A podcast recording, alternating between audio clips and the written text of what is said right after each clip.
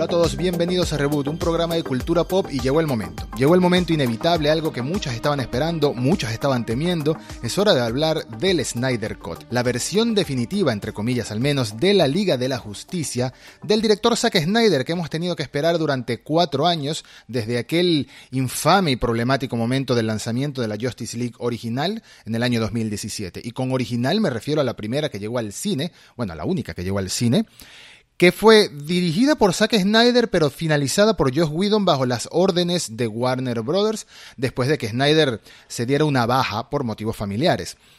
Vamos a hablar del Snyder Cut. Vamos a hablar full spoiler, lo más breve y conciso posible, porque es una película muy larga y lo menos que quiero es hacer esta review es extremadamente larga.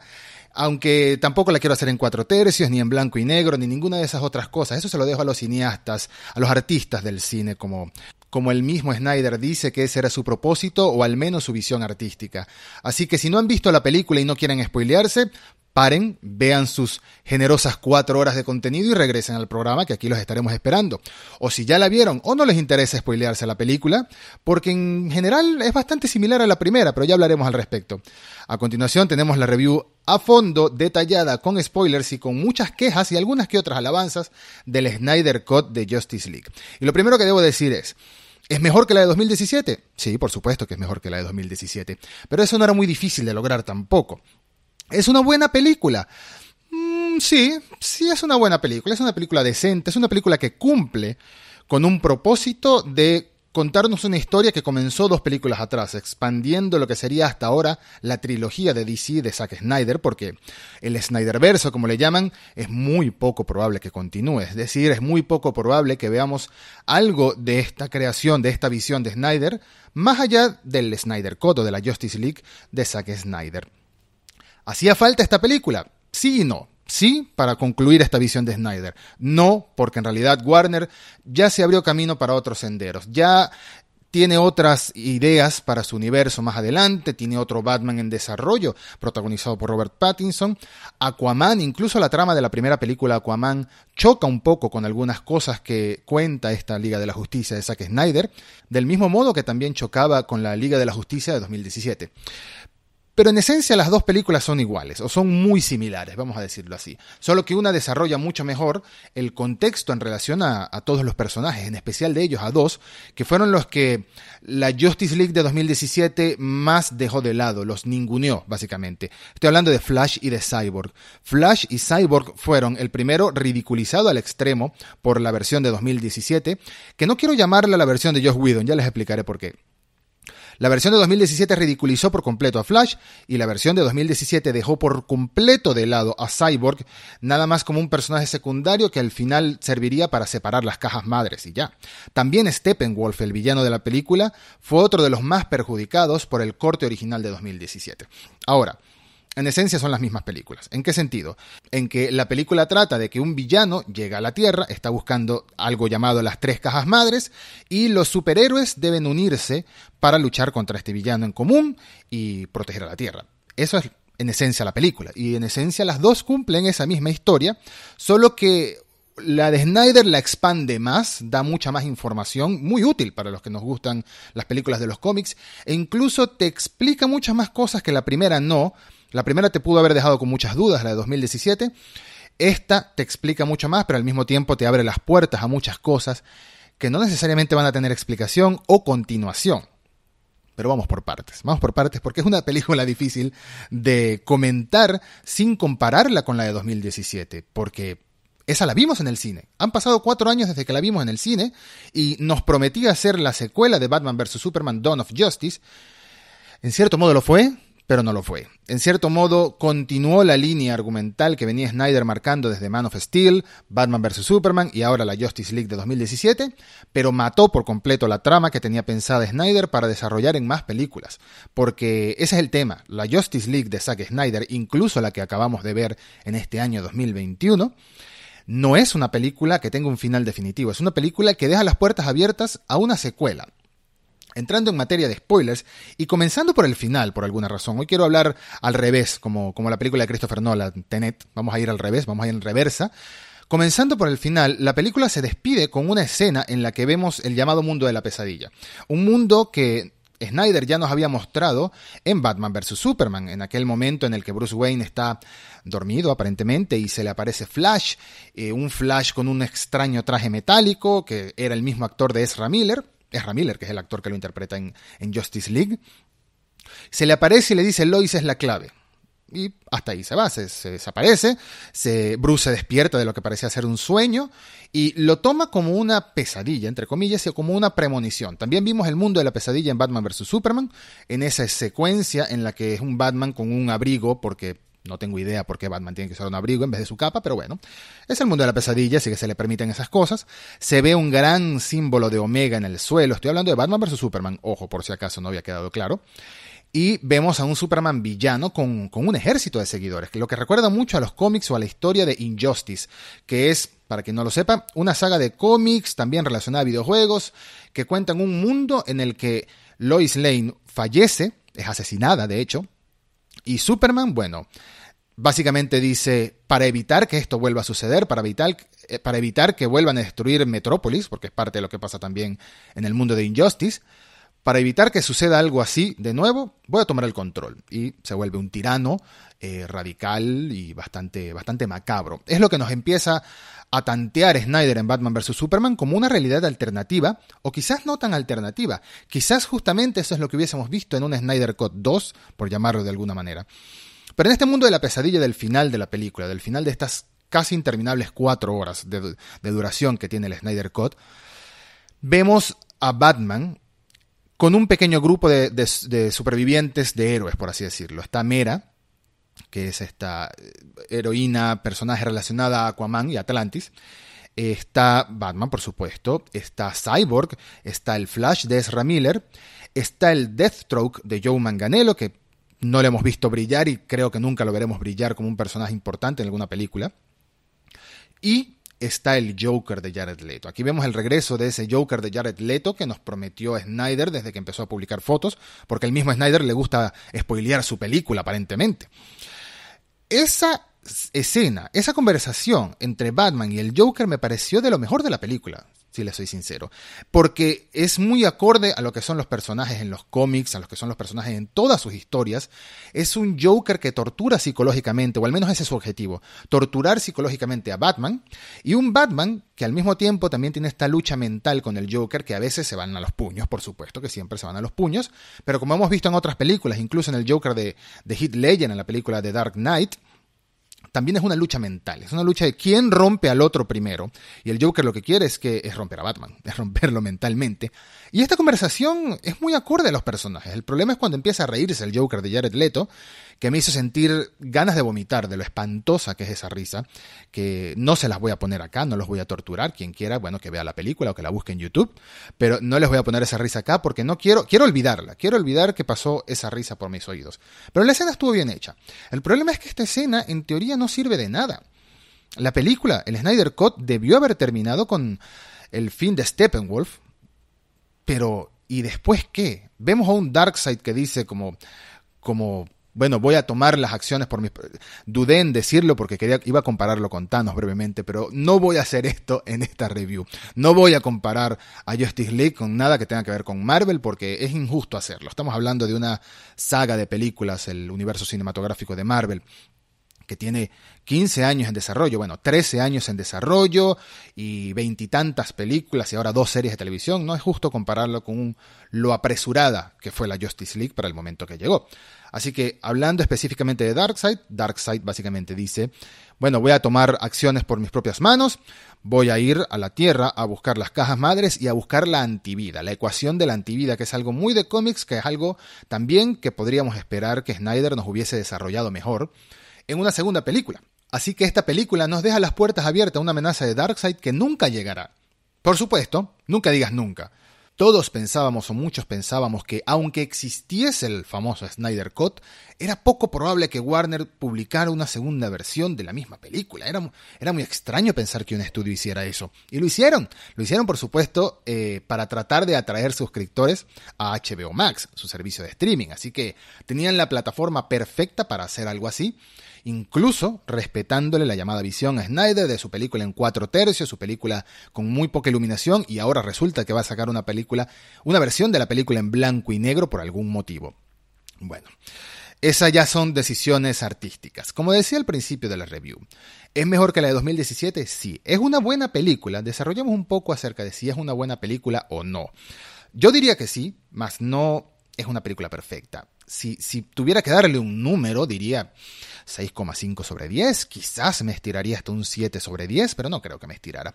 Porque el tema es que es una película muy Snyder. Casualmente se llama el Snyder Cut, pero es muy Zack Snyder en el sentido de que todos los estilos de rodaje, todos los estilos de, de eh, escenas, de cómo te presenta un personaje, de cómo te presenta una acción épica, de cómo te resalta, te intenta decir, wow, mira lo que está pasando, mira, es que esto es lo mejor que has visto en tu vida cada cinco segundos, todo el bendito slow motion que agobia hasta cierto punto, todo eso es muy Zack Snyder. Y los colores y todo, la manera de, desarrollar personajes, que nadie se ríe, Batman no se ríe, no se puede reír, está prohibido por la ley que Batman se ría. Todo eso tiene que ver con Zack Snyder. Así que, ¿qué quiero decir con esto? Que si te gusta el estilo de Zack Snyder, te va a gustar la película.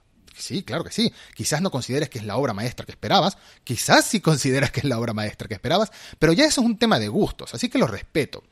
A mí me gustó mucho Man of Steel, Batman vs. Superman me gustaron, vamos a decir, los primeros dos tercios. La última parte de la película no puedo con ella, el famoso momento Marta. Por más que me lo intenten justificar, no puedo con ese momento y no puedo con Doomsday ni toda esa secuencia del final de la película. Pero los primeros dos tercios y el planteamiento del, del conflicto que había entre Batman y Superman me gustó, lo, lo reconozco, me gustó.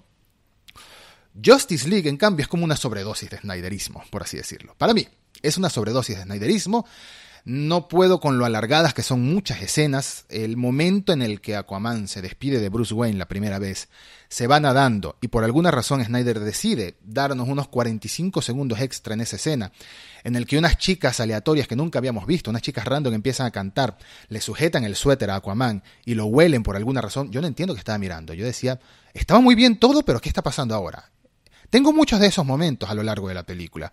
Tengo el momento que me están presentando a Flash, que es una escena que no habíamos visto en el corte original, en el corte de 2017, perdón.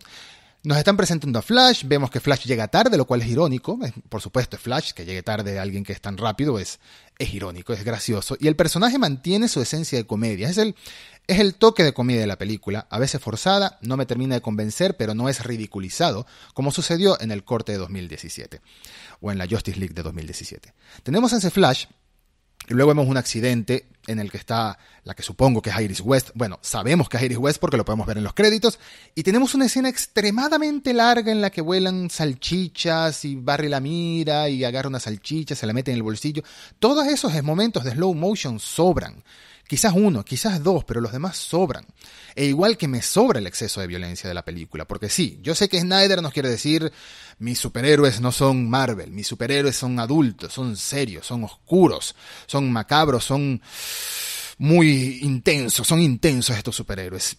Pero para eso no hace falta ver a Wonder Woman, una heroína que se supone que es símbolo de la esperanza del mismo modo que lo es Superman, ver a una Wonder Woman reventando cabezas de villanos en un banco y al final pues yo no sé qué le hizo al señor del final, al último que le dispara, que hace lo de los brazos del plan, la X esta con los brazos, y desaparece y solo cae un sombrero, no sé si es que lo desintegró del golpe de fuerza que le dio. Me pareció que sobraba ese momento. Y es una crítica que he visto en otros en otras personas, incluso en fanáticos de DC, diciendo quizás es too much, quizás es demasiado. Y yo pienso que es demasiado.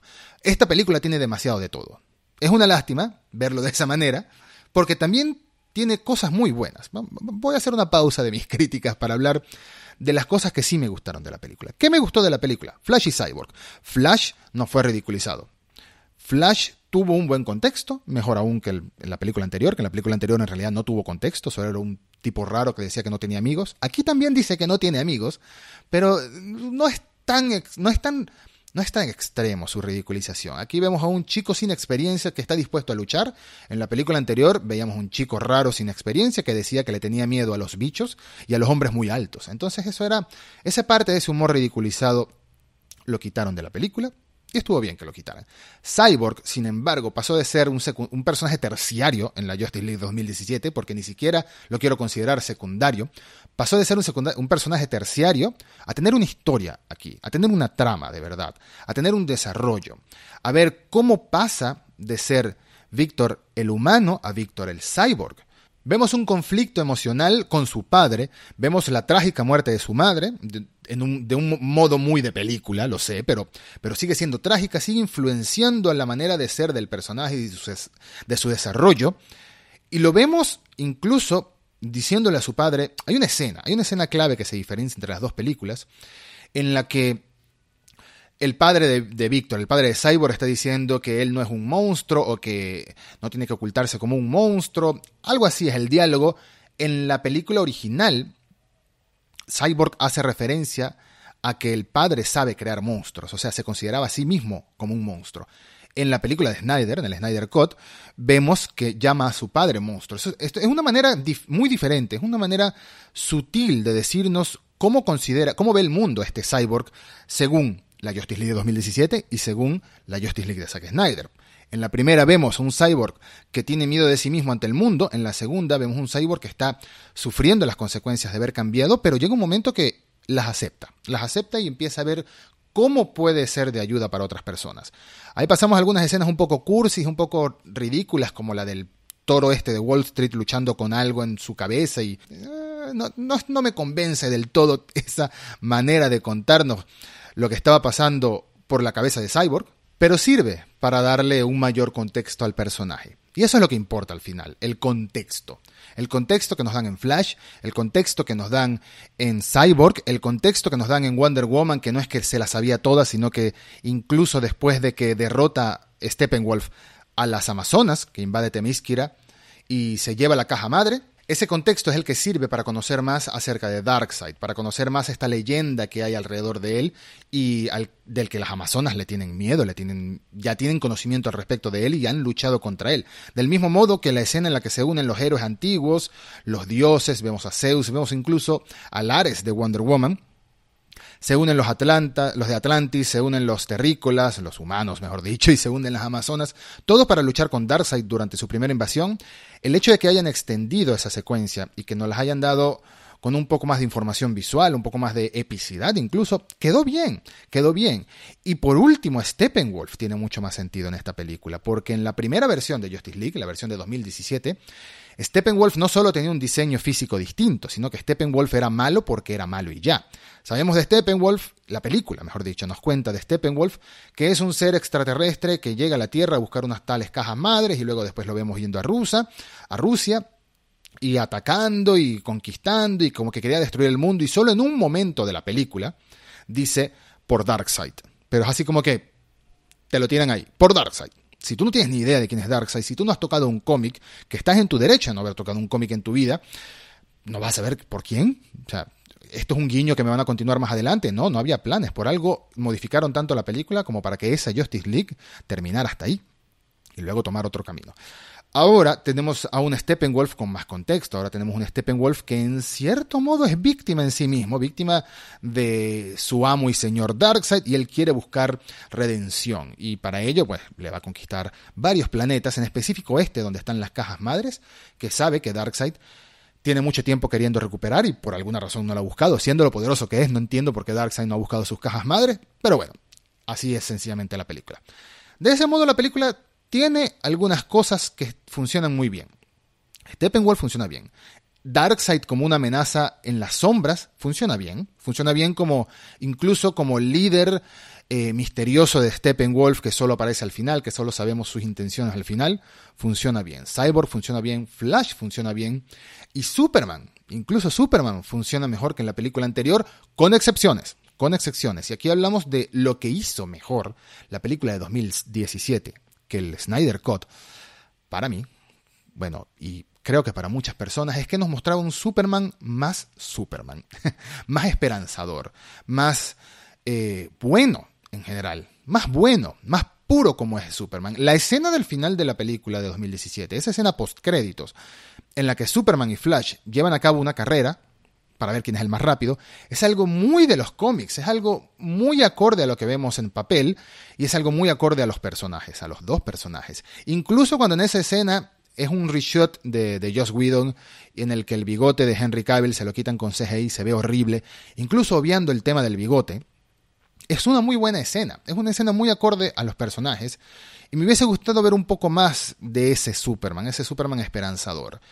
Vemos al Superman omnipotente casi cuando se enfrenta a Steppenwolf, y es fantástico. Vemos la escena en la que Superman acaba de revivir y todavía está confundido y se enfrenta a la Liga de la Justicia, y es muy buena escena, pero también estaba en la de 2017, solo que aquí está un poco más larga, un poquito más larga, más extensa. Y vemos al Superman con el traje negro, el traje de recuperación según los cómics, un traje que le ayuda a recuperar energía y, y fuerza más rápido. Básicamente para eso sirve ese traje. Sin embargo, al momento final de la película, cuando se abre la camisa, en la típica escena de Superman abriéndose la camisa para salir a hacer algún acto heroico, no entiendo por qué seguía llevando el traje negro ahí. Ahí fácilmente ya podría llevar el traje azul con rojo, pero bueno, eso es un detalle. Eso es un detalle en una película que le sobra fácilmente una hora de rodaje. Si le quitas al Snyder Cut todas las escenas de slow motion, yo estoy seguro que se van al menos 20 minutos de película, que lo hubiésemos agradecido. De verdad que lo hubiésemos agradecido. De todas formas, es una película que sirve para un cierre. Sí, es una película que sirve para un cierre, en teoría. Es un cierre del universo que comenzó a crear Snyder y que hoy en día no existe en DC Comic. No existe. Todo lo que es Aquaman, todo lo que es Wonder Woman, todo lo que es el nuevo Batman, han tomado su propio camino, han tomado su propia historia y no sabemos bien cómo se van a unir de nuevo para una nueva Liga de la Justicia. Quizás la película de Flash sea la clave, esa es la, la, teoría que todo el mundo maneja, que la película de Flash es la clave, que la película de Flash empezará a unir el multiverso, a traerse un Batman de aquí, una Wonder Woman de allá, es probable. Pero el Snyder verso es poco probable que regrese, lo cual me molesta, me molesta. ¿Por qué me molesta? Porque por más que tenga muchas quejas con el Snyder Cut, el hecho de que me hayan abierto la puerta a la posibilidad de ver un Injustice con estos personajes, a la posibilidad de ver extendido este mundo de la pesadilla, me deja con la curiosidad de cómo hubiese sido. ¿Cómo hubiese sido esta película? ¿Cómo hubiese sido esta secuela? ¿Cómo hubiese sido este Superman villano unido con Darkseid incluso? Porque eso es lo que nos muestra la película, muy brevemente, en un vistazo de uno o dos segundos. ¿Cómo hubiese sido? Posiblemente nunca lo sepamos, posiblemente hagan una película animada que nos lo cuente con otros actores de voz, quizás algunos actores de voz repitan. Yo no veo a Ben Affleck regresando a ponerse el traje de Batman más para que su supuesta despedida en la película de Flash, donde va a estar también Michael Keaton como Batman. Yo no veo al actor de Cyborg regresando porque también Ray Fisher, que es el actor, ha estado metido en algunas disputas con Warner Brothers, así que todo parece haberse dado como para que no continúe este Snyder verso. Y es una pena porque nos ha presentado este universo a uno de los mejores Superman en la historia. El Henry Cavill como Superman es Superman. El problema son los guiones, no él. Así que, quién sabe qué de para el futuro. Esto es la despedida de Snyder. En un principio de la review decía que no me gusta llamar a la película de Justice League de 2017 como el corte de Whedon o la película de Whedon, porque no es la película de Whedon. En ese momento, cuando Snyder se va y supuestamente deja estas cuatro horas de rodaje listas para postproducción y finalizarlas y publicarlas en un cine, que no sé qué cine iba a querer pasar películas de cuatro horas, pero bueno, ese ya es otro tema, en ese momento, él se va por la tragedia familiar, Warner contrata a Josh Whedon para que termine la película, pero ahí no podemos saber exactamente de quién fue la idea de cambiarle por completo el tono a la película. Posiblemente sea de Warner. Es bastante probable que sea de Warner. Yo no creo que un director que contraten para simplemente terminar una película tenga la potestad de cambiar la mitad de, las escenas. Por más que el resultado sea el mismo, cambió la mitad de las escenas y la película de 2017 tuvo un final concreto hasta ahí, no dejó las puertas abiertas para una secuela. Así que esto tuvo que haber sido un cambio de orden directamente en Warner para finalizar con el universo de Snyder y tratar de hacer historias de superhéroes más luminosas, más divertidas, más marvelizadas por así decirlo, solo por hacerle la competencia al rival. Es una estrategia muy de ejecutivos, es una estrategia muy de estudios, es un cambio drástico de los que se suelen ver. De hecho, no es la primera vez que una película de Snyder sufre algo de este estilo. La misma Batman vs. Superman se supone que iban a ser dos películas, una centrada en Batman y la segunda el conflicto con Superman, y eso no fue así, lo redujeron también, por el apuro de tratar de alcanzar a Marvel. De ese modo, Marvel se ha influenciado, o parece haber influenciado, en lo que ha sucedido en el universo de DC Comics en las películas. ¿Qué de para el futuro? No lo sé. ¿Qué me parece el Snyder Cut? Un sólido 6,5 sobre 10 que nos despide de estos personajes, nos da un vistazo a lo que pudimos haber tenido si Snyder continuaba con su eh, línea argumental, con su universo de historias, y es un disfrute. Por un lado está bien que los fans hayan logrado revivir este proyecto que Warner iba a dejar enterradísimo, y por el otro es peligroso este precedente que se marca porque quién sabe qué pueda suceder después. Sabemos que Internet es peligroso. Internet puede ser bueno, como cuando la película de Sonic le cambiaron por completo el diseño al, erizo gracias a las quejas de los fans y fue algo mucho mejor de lo que iba a ser originalmente. O Internet puede ser malo cuando hay acoso a actores, cuando hay acoso a actrices, cuando hay acoso a directores y se utilizan esas herramientas de las redes sociales para hacer daño y no para buscar un bien o para buscar una mejora. Lamentablemente las dos cosas suceden por igual, bueno, ni siquiera por igual, estoy siendo ingenua. Lamentablemente lo malo sucede más que lo bueno. Es una lástima, pero es parte de lo que son las redes sociales como tal en el día de hoy. ¿Qué más se puede decir del Snyder Cut? Creo que eso ha sido todo. Creo que ha sido una crítica con la que podemos concluir que no me parece una película perfecta y me parece una mejor en comparación de 2017, pero me parece que es una película que abusa de sí misma. Es una película que se toma demasiado en serio, como suele ser Snyder tomándose demasiado en serio, y que al final no tiene propósito más que darle un regalo a los fans, que está bien, pero ese final tan abierto posiblemente quede hasta ahí y va a ser una gran interrupción en lo que pudo haber sido una secuencia de películas. Así que tomémoslo como es, Veámoslo en cuatro tercios. Quien quiera verla en blanco y negro, bienvenido sea. Yo no la voy a hacer.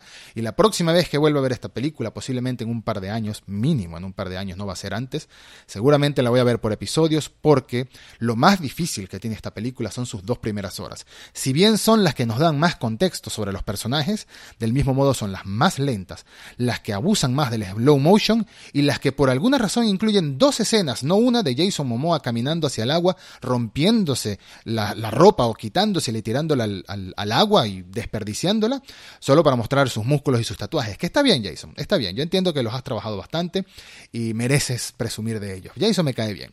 Muchas gracias a todos por escuchar. Cualquier comentario están para conversar, para debatir, para qué te pareció la película, me puedes contar. Sígueme en arroba ed-marín o en arroba mundo reboot. Por favor, si les gustó la review, compártanla también compártanla con sus amigos, compártanla en redes sociales, dejen un me gusta en el video, suscríbanse al canal o suscríbanse al podcast en audio. Muchas gracias como siempre y hasta un próximo reboot.